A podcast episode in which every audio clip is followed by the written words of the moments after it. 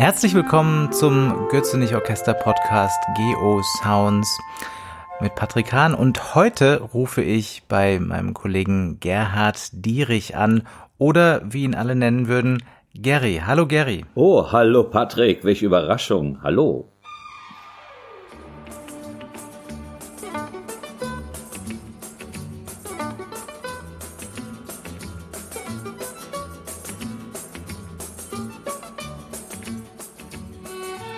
Wie kommst du überhaupt zu deinem Namen Gary? Das ist mal wieder eine Frage. Vielleicht Tom und Gary? Ich weiß es nicht, ob es eine Verbindung mit irgendjemand zusammen gab, wo das einfach passte. Oder gab zu viele Gerhards. Mein, ich habe ja, äh, bin ja von 62 und da gab es, glaube ich, in meiner Klasse schon fünf Gerhards. Ich glaube, es kann auch sein, dass es da irgendwann einer mal äh, mich dann Gary genannt hat.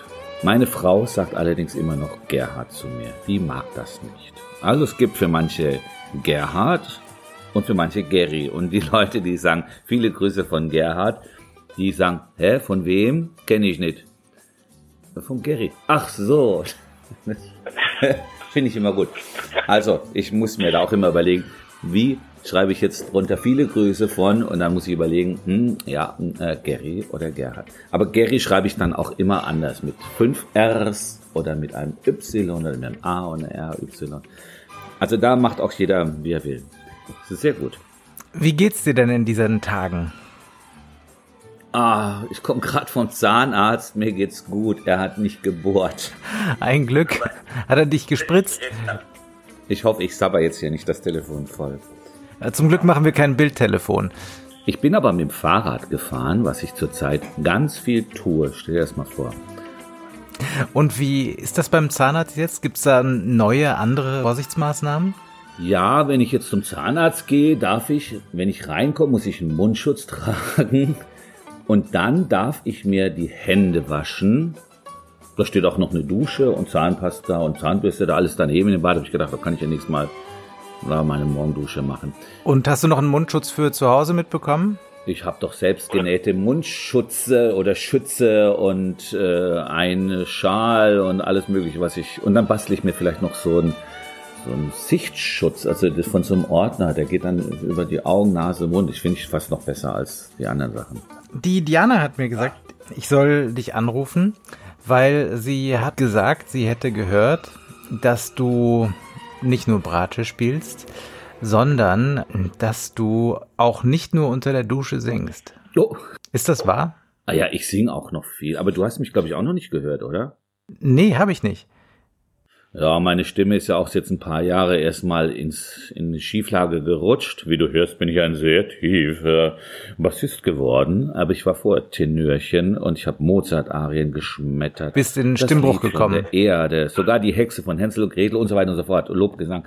Alles gemacht. Es hat richtig Spaß gemacht. Und manche haben gesagt, schmeiß die Bratsche weg, mach das mit dem Gesang.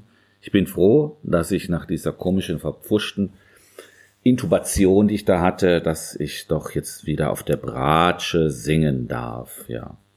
Vorher habe ich doch sehr schöne Sachen gesungen, war schön. Hast du eine Kostprobe davon für mich? Habe ich, ja. Also es gibt schöne Sachen.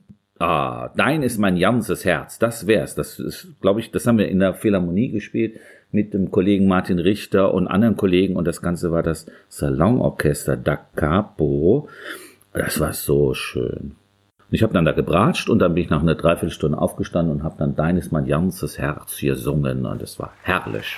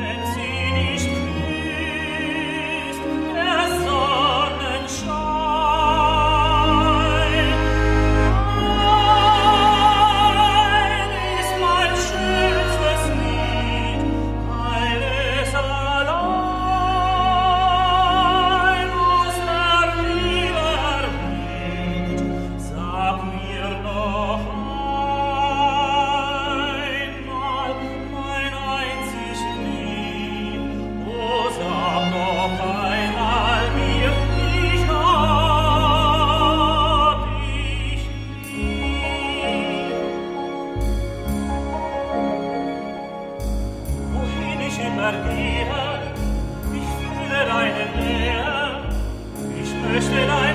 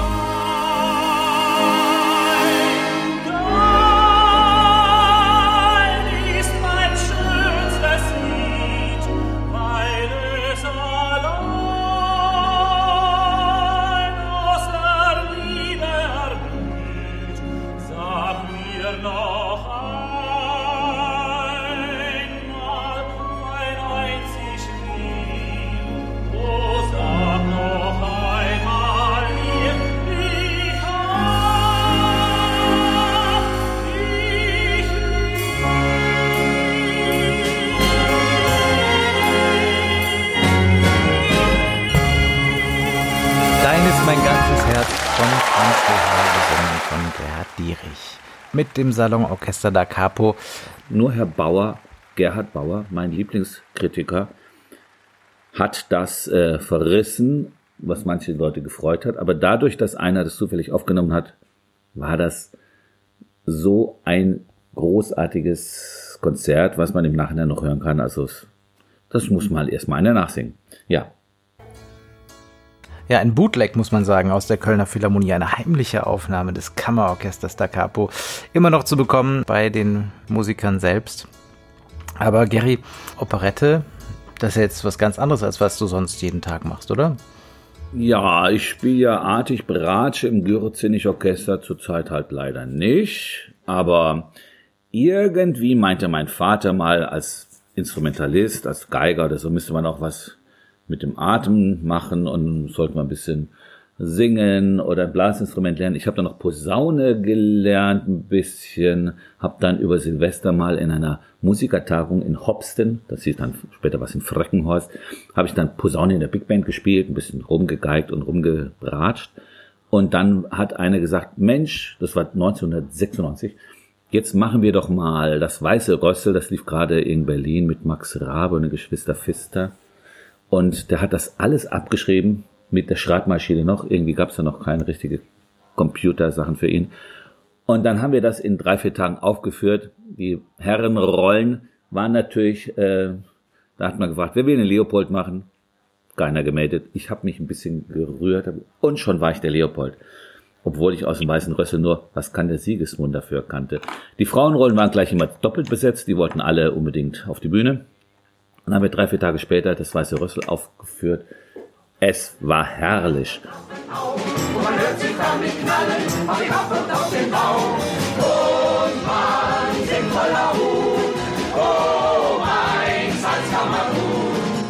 Und so ging es weiter. Kollegen von uns im Gürzen Orchester dirigieren ja auch und haben dann gesagt, ah, oh, willst du einen Lobgesang machen oder Hänsel und Gretel die Hexe und ich habe gesagt, mache ich und es war echt cool.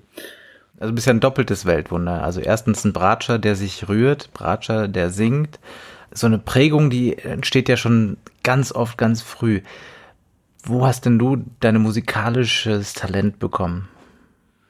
Ich glaube, die haben wir, ich habe ja noch drei Geschwister, wir haben das, glaube ich, alles mit in die Wiege gelegt bekommen. Allerdings war ich immer noch auf der Suche, ich meine Musik oder irgendwas mit Kunst auf der Bühne, das war mir schon klar, aber ich wusste nie genau, ob das jetzt das richtige Instrument war, wo ich mich so richtig gut ausdrücken kann, wo ich mich äh, austoben kann, wo ich mich nicht verstecken muss oder wo ich was zu sagen habe.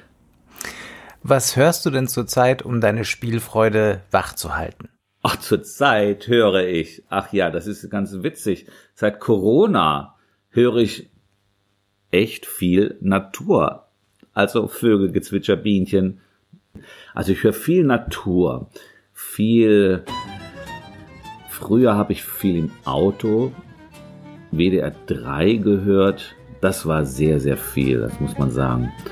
Ich muss ich ja immer zum Operndienst fahren und zur Musikhochschule, wo ich unterrichten darf und zu meinem Salonorchester. Da habe ich sehr, sehr viel gehört. Jetzt höre ich echt manchmal nur Dosenmusik, also wozu ich Lust habe.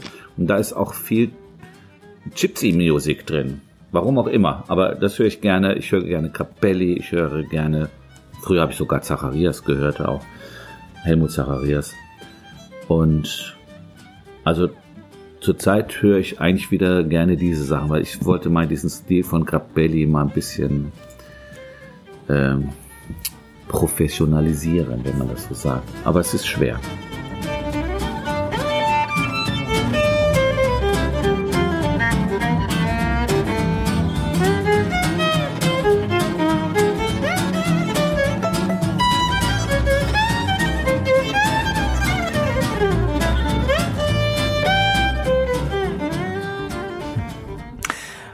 Und was für eine Aufnahme hast du für unsere Hörer heute rausgesucht? Oh, da würde ich ja mal. Ich glaube, da fände ich die Zigeunerweißen toll. Die habe ich schon gehört, als ich noch gar nicht auf der Welt war. Die hat meine Mutter, da war ich, glaube ich, embryonal noch. Da hat die bis zum Verrecken die Zigeunerweise geübt. Das hat haben wir zufälligerweise mal äh, einen Briefwechsel zwischen ihr und ja, jemand anderem halt, hat meine Schwester rausgefunden, äh, gelesen, haben heimlich gelesen, dass sie die Zigeunerweisen jetzt übt, bis sie es kann, also und wenn sie weit drauf geht. Und ich habe später diese Zigeunerweisen mal gehört und ich, ich kannte das Stück irgendwie und ich spiele es heute auch noch gerne. Aber die technischen schwersten Stellen, die kann ich immer noch nicht. Konnte sie, glaube ich, auch nicht. Und da würde ich ja gerne als mitbringen von einer Geigerin, die, glaube ich, keiner von euch kennt. Da wäre ich sehr überrascht. Ich habe nämlich eine Scheller-Platte mal gekauft. Ich habe ein Grammophon zu Hause, falls mal der Strom aus ist. Edita, ne, Edith Laurent. Ich war schon gerade bei Edita Kubarova, die finde ich auch grandios. Oh. Edith Laurent, eine grandiose Geigerin, mit ihrem Orchester eine ungarische jüdische Geigerin, die auch später, glaube ich, bei Karl Flesch Unterricht hatte. Die habe ich gehört und ich habe gesagt, da kannst du doch der Anne von Mutter und der Itzhak Börmann in eine zweite Reihe stellen. Ich fand, die hat das so toll gespielt. Ein bisschen eirig ist so ein Grammophon natürlich. Man muss immer kurbeln und so und dann irgendwann nach der Hälfte muss man die Platte wechseln. Aber das lohnt sich. Also hört da mal rein. Das ist super. Das machen wir jetzt gemeinsam. Vielen Dank für deine Empfehlungen, für dieses Schätzchen, was du da für uns geborgen hast.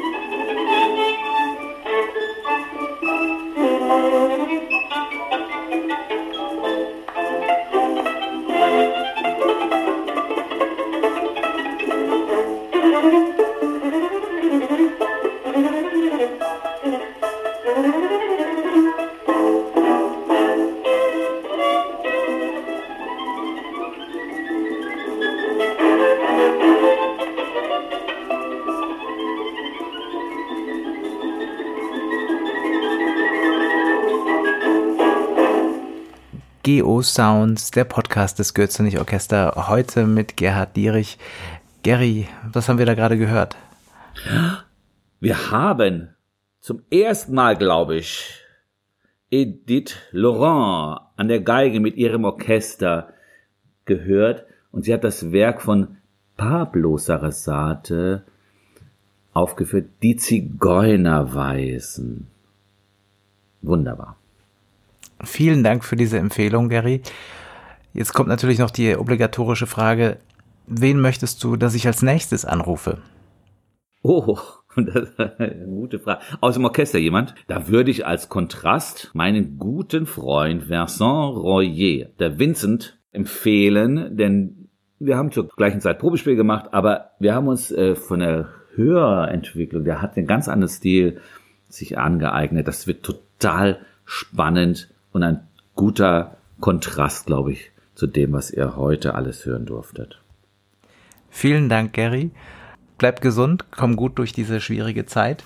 Ich hoffe, wir sehen uns bald. Vielleicht im Park irgendwo. Tschüss, Patrick. Tschüss. Mach's gut. Ciao. Ciao, ciao.